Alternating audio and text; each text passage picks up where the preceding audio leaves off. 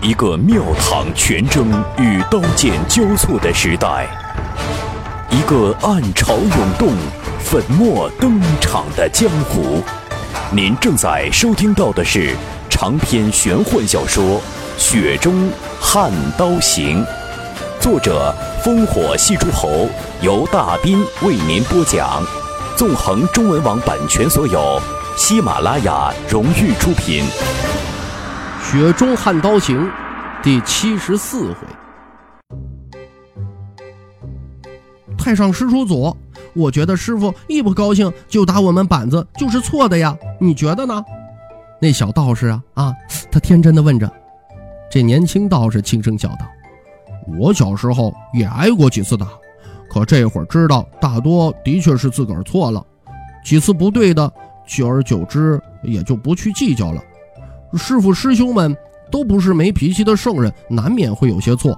武当千年来记载在册的道士有十数万，可玄武天尊的雕塑才一尊。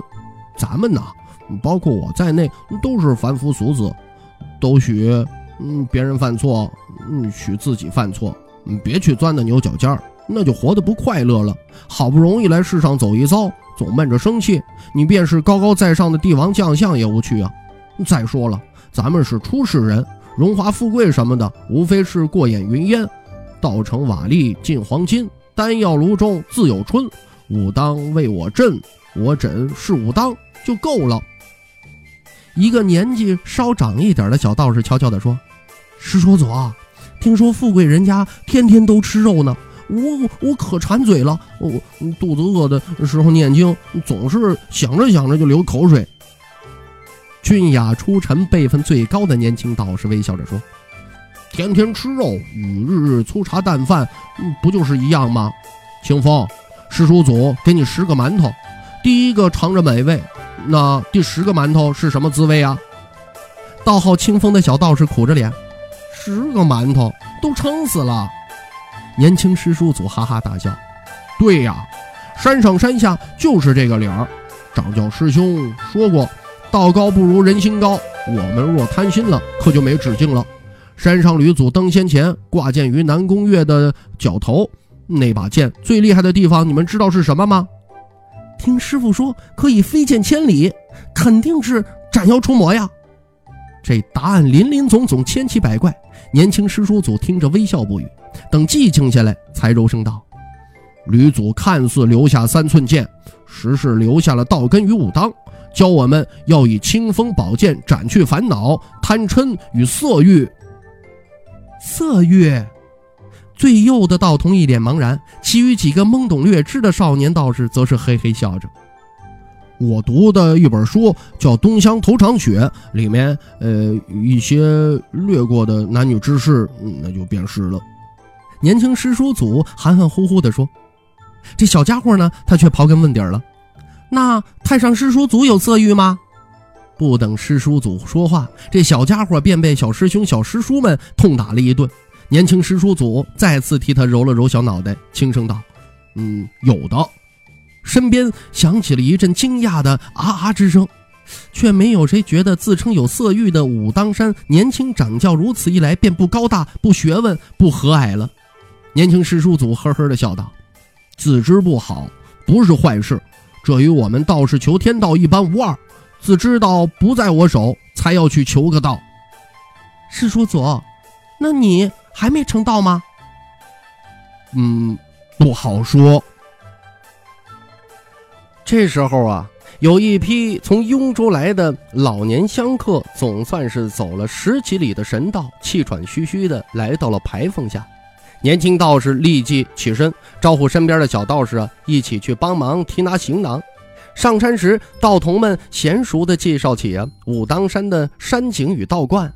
老乡客们约摸着，哎，这小道士们呢是可亲可爱，都露出沧桑的笑颜，走走停停，疲态尽消。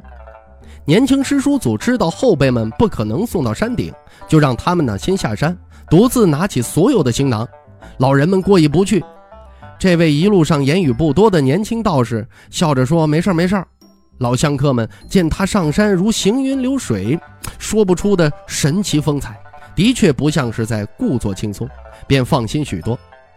没了小道士，老香客们终于问起一个略微敏感的问题，绕不开呀。这武当山新老两位掌教，这批雍州老香客上次来武当已是十多年前，这次差不多是此生最后一次登山烧香。他们大多对武当山印象不差，只是家中子孙更愿意舍近求远去龙虎山。他们的身子骨啊走不动。不过言语中也透露出，他们如果能够年轻二十年，说不定这趟真就去了连续出了三位国师的龙虎山。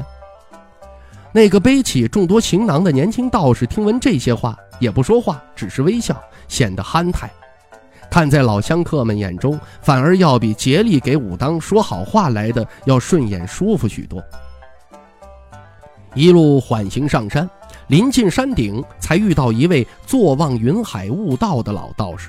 老道士好不容易认清了负重上山的年轻道士的容貌，赶紧起身，毕恭毕敬地打了个旗手：“见过掌教。”年轻道士笑着点点头，算是打过招呼。十几位老香客们不太相信耳朵呀，齐齐望向陪了一路便听了一路龙虎山如何如何了得，武当山如何如何清冷的年轻道士。他们的确听说武当山掌教出奇的年轻，这一趟上武当烧香啊，很大的原因便是希冀着能够与新任的掌教见上一面，哪怕远远瞧上几眼，就当沾沾仙气儿也好啊。武当不管这百年来如何的示威。终究是曾力压龙虎山的道教祖庭，有仙人王重楼、珠玉在前。对于新任掌教，香客们还都是打心眼儿里边视作神仙高人。可这位年轻神仙，咋就给咱们这帮糟老头子背行囊了？得知道士的武当掌教身份，老香客们是如何都不敢让这山上头号神仙的啊代劳背负行囊了。年轻掌教啊，也只有不过这些老人们的坚持，便只好一路陪同着走到了大莲花峰玄武殿门口。香客寥寥，年轻道士站在一棵千年樟树下，遥望着香客们捧香祭拜四方，最后投入巨大香炉。武当山总算是有些香火烟气了。他突然转头，却看到一位身穿山外道袍的道士，手持一根白尾拂尘，黄杨木别起发簪，面容肃穆，缓步入大门，身上不惹尘埃。这仅论瞧着是否仙风道骨，便是樟树下的这任武当掌教，似乎都远远不如。年轻道士朝不速之客略微起手，那年纪上稍长的道士却没理会。只是望向玄武大殿，依稀可见殿内那尊真武大帝的宏伟雕像。雕像高达数丈，披发颇足，金锁甲胄，脚踏玄龟。这道士看了眼这红铜雕像，再看了看殿外香炉，摇了摇头，喃喃道：“摄阵群魔，统摄北方，非玄武不足以挡之。”做了武当掌教以后，便悄无声息的道士站得远，却听到了这位道士的询问言语。他没有直接回答，只是不确定的反问：“约莫是的？”外来道士皱眉道：“连你都不确定？这总不总不太能把一件事说个准确的。”年轻掌教叫问道：“龙虎山说你是三代祖师爷转世，又说当年吕祖。”将青胆剑胎一分作三，你得了其一，那你说这是真还是假？不成想这道士却是毫不犹豫摇头，假的。武当新掌教估计是被震惊了，木讷无言，反倒是在别家地盘上的龙虎山道士显得咄咄逼人，终于愿意打量一眼，望向气态风范还不如天师府上任何一名打杂道士的武当第一人，他问道。你叫洪喜相，叫洪喜相的家伙点了点头，径直的蹲在台阶上。你看我，我看你。虽说眼前龙虎山道士气势凌人，可一个巴掌拍不响，不是？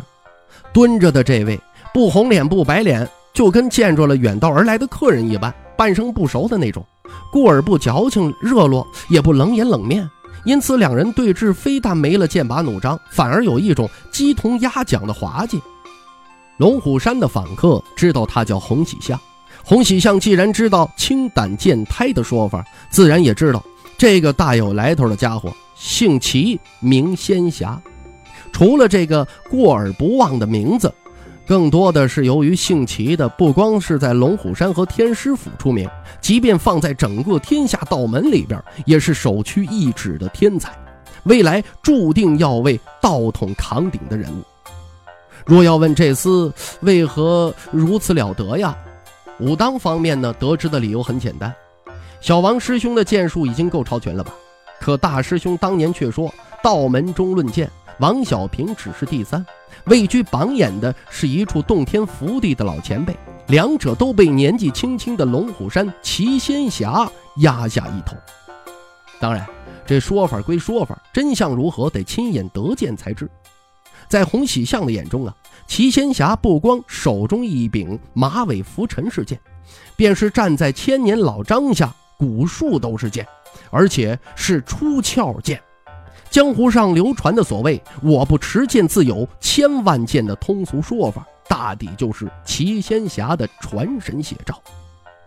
蹲在石阶上的洪喜相重重地叹了口气：“看吧，山下尽是厉害人与可怕事，这多危险呢！”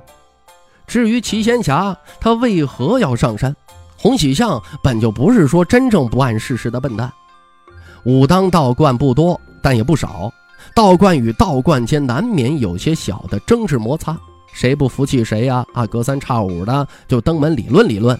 私下里小道士们嘴上输了，便拿拳头来讲理。小时候啊，骑牛逛山，总能遇到一些好在山上僻静处私了的后辈。以往啊，他旁观的不亦乐乎。如今做了掌教，倒不好拍手叫好了，只能啊等打完了再去劝解几句。龙虎山那边呢，除了让齐仙侠来武当，其余啊谁来都不合适。四大天师年纪摆在那儿啊，打嘴仗抡拳头，就算赢了也不光彩。小天师中呢，白莲先生论辩那是无敌，可若自己不管白莲先生说什么，都说是都说好，想必白莲先生也会很无奈。这齐仙侠可不同了，不与你浪费口水，光站你面前就有莫大的压迫感，这可如何是好？真要打架不成吗？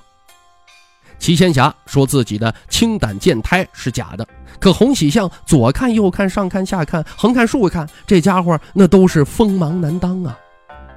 齐仙侠看着洪喜相转悠眼珠子，一脸为难的表情，不似作伪。虽说心境依旧是古井不波，只是预料了无数种情况，都没猜到武当新任掌教是这么一个既没上进心又没担当的俗物。若非上山时见到洪喜相替香客背过行囊，齐仙侠早就将真武大帝的雕像给捣烂了。这也就是挥几下子拂尘的事儿。至于龙虎与武当山是否就此结恶，天师府是否因此责罚，齐仙侠毫不在意。天师府上数百年来一直对吕祖抱有一种复杂难明的态度，无论吕祖如何施剑如仙，毕竟是武当山上的老神仙。龙虎山自有仙人无数，也有几位法力通天的祖师爷，可似乎都不如那吕洞玄来的可亲可敬。齐仙侠心中很早就觉得。相比吕祖，龙虎山赵家天师族谱上的祖师爷们，更像是道观里的一尊尊泥塑雕像，刻板而疏远，喝不来豪迈酒，写不出飞扬诗，只是瞧着高高在上，让人呢徒有敬畏而无亲近。这一时间，真武殿外气氛有点冷场了。年长道士都避而远之，只有几个天真无知的小道童呢，凑在一起对外来的道士品头论足。在这帮孩子看来呀，年轻师叔祖不管是不是掌教，可都是天下第一。北凉王世子够跋扈吧？不一样，被师叔祖收拾的服服帖帖的。这当然了，这大半是他们没见识到呃徐凤年呢狠揍洪喜相的景象。不过话说回来。便是看到了，道童们也只会觉得这是师叔祖气量大，不与凡夫俗子一般见识。这齐仙侠终于主动开口说道：“参同契是你写的，不是你几位师兄代笔？”洪喜相答非所问：“山上没什么可招待的，回头送你一本。”齐仙侠皱了皱眉，洪喜相突然问道：“江南风景气象可好？”齐仙侠默不作声。洪喜相追问：“听说龙虎山离胡廷郡挺近的，这会儿那边天气不冷了吧？”齐仙侠似乎被这类无聊问题纠缠的有点恼火，语气愈发的冰冷：“你自己不会去走一遭？”这下轮到洪喜相沉默了，大概是想到洪喜相从未下过山的说法，再联想到偶尔一次从天师府上道听途说的秘闻，这齐仙侠脸色古怪，犹豫了一下，他冷笑着说：“胡廷君此时不算冷，就是闹出了一个大笑话。”你们北凉王的长女徐之虎作风不正，在那边惹了众怒，甚至连京城里都有所耳闻。宫里头有位写女界的娘娘，很是生气，传出消息要拿这位出嫁江南的郡主好好的兴师问罪一番。洪启相一本正经的抬头问：“问什么罪？”齐仙侠平淡的说：“你作为武当掌教，就只关心这个。”洪启相笑了笑，指了指殿内真武大帝雕像。那位才关心万民疾苦，我呢，素来没有你们天师府经世济民的抱负，只惦念着山上保暖。至于山下如何，也就问问。对了，你给说说，那到底是问问什么罪啊？齐仙侠不理会洪喜相，只是再度望向昏暗大殿内的荡魔天尊，轻声感慨道。铸造已千年呐！齐仙侠转身，搁下一句：“与你道不同，不相为言。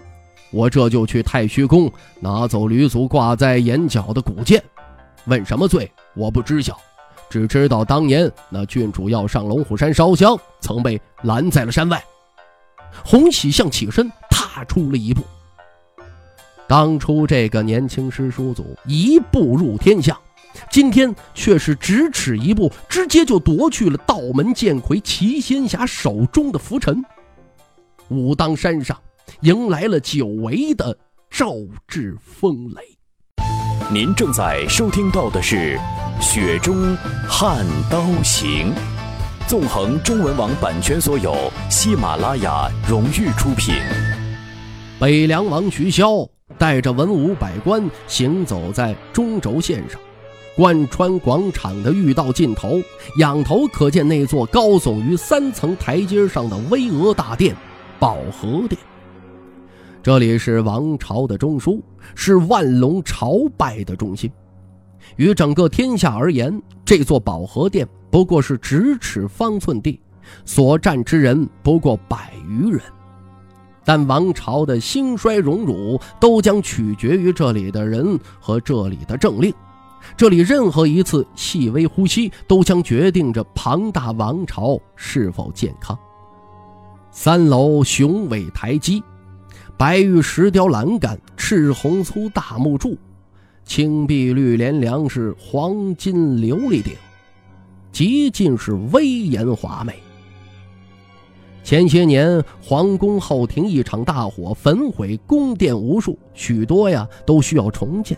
京城郊区几百里内的木材石料早已被砍伐挖掘一空，北凉便从当地运往这里无数巨石巨木，其中仅一块做后岩石阶的云龙雕石就重达三百吨，可见其劳民伤财的程度。当时是怨声载道，谏官更是像打了鸡血一般的兴奋。无非就是弹劾徐骁是大奸臣，说这位北凉王逢迎献媚，横称暴敛。更有人直言徐骁不死，国难不止。可自诩为两袖清风的谏官，还是那两袖清风的谏官。徐骁也还是那个要风得风，要雨得雨的北凉王，雷打不动的高位权贵。走在这条帝国中轴线上，到了尽头。不需低头，只要走近，便映入眼帘一幅巨大的嵌地九龙壁，九条金龙栩栩如生，像是下一瞬便要腾空而去。九龙壁左右两侧通往大殿的石阶左走文臣，右走武将，绝不可偏差。黎阳王朝数百年来啊，还不曾听说有哪个糊涂蛋走错过。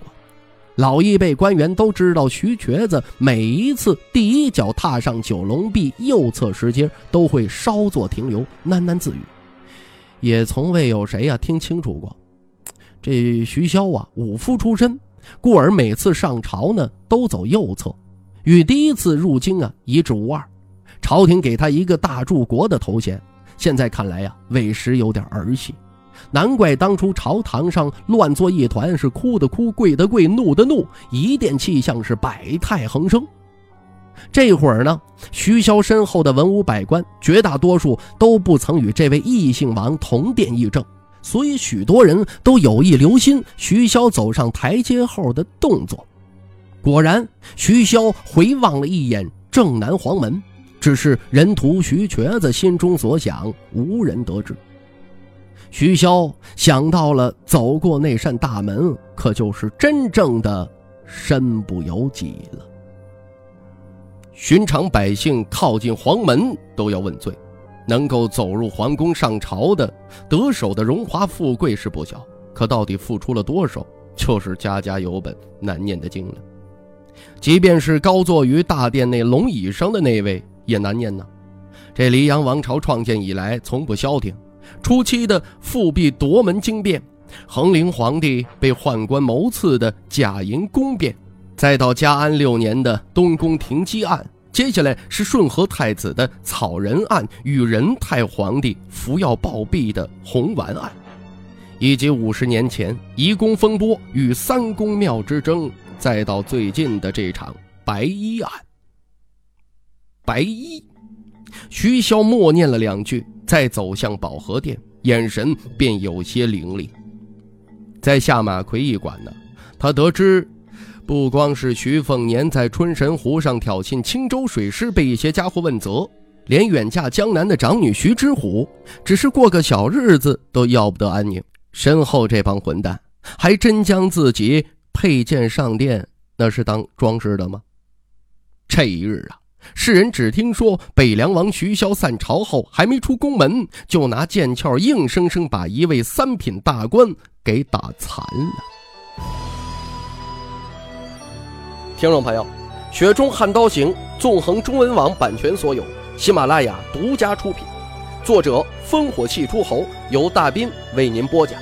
更多内容请登录喜马拉雅电台或添加大斌小说微信公众平台。Dbxd 九八一，雪中悍刀行，今天为您播讲到这儿，感谢您的收听。